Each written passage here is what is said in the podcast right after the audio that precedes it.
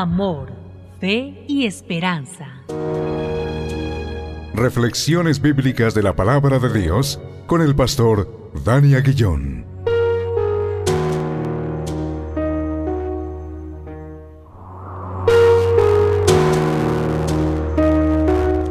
Damos gracias a Dios una vez más por este tiempo, tiempo de reflexión en la hermosa palabra de Dios y hacerlo en el nombre que es sobre todo nombre, en el nombre de Cristo Jesús, nuestro Señor y nuestro Salvador.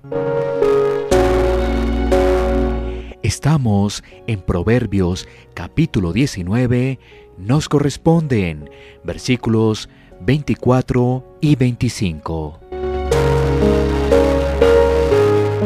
Dice así la palabra de Dios.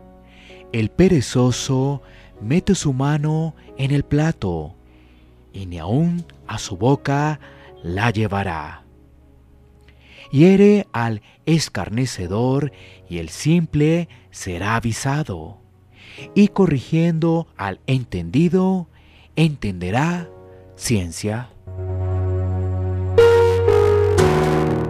Este pasaje nos permite meditar en cómo la pereza destruye, mientras la corrección trae sabiduría. El proverbio expresa que el perezoso no tiene simples fuerzas para llevar a su boca el alimento que proviene de su plato, y esta situación advierte que el perezoso siempre vive esperando recargarse en los demás. A este tipo de personas no les gusta el trabajo, no atienden el consejo, no le llama la atención la corrección y su forma de vida está acompañada por la queja y la rebeldía. La persona perezosa no ve el pecado y no tiene la intención de arrepentirse. De otro lado, el pasaje también nos expresa que la corrección es fundamental para que otros teman a las consecuencias y de igual forma esto traerá crecimiento y camino de sabiduría. Por ejemplo, una persona que anda sin Cristo no puede mortificar la pereza y no admite la corrección. Siempre buscará culpables para no reconocer su pecado y así no arrepentirse.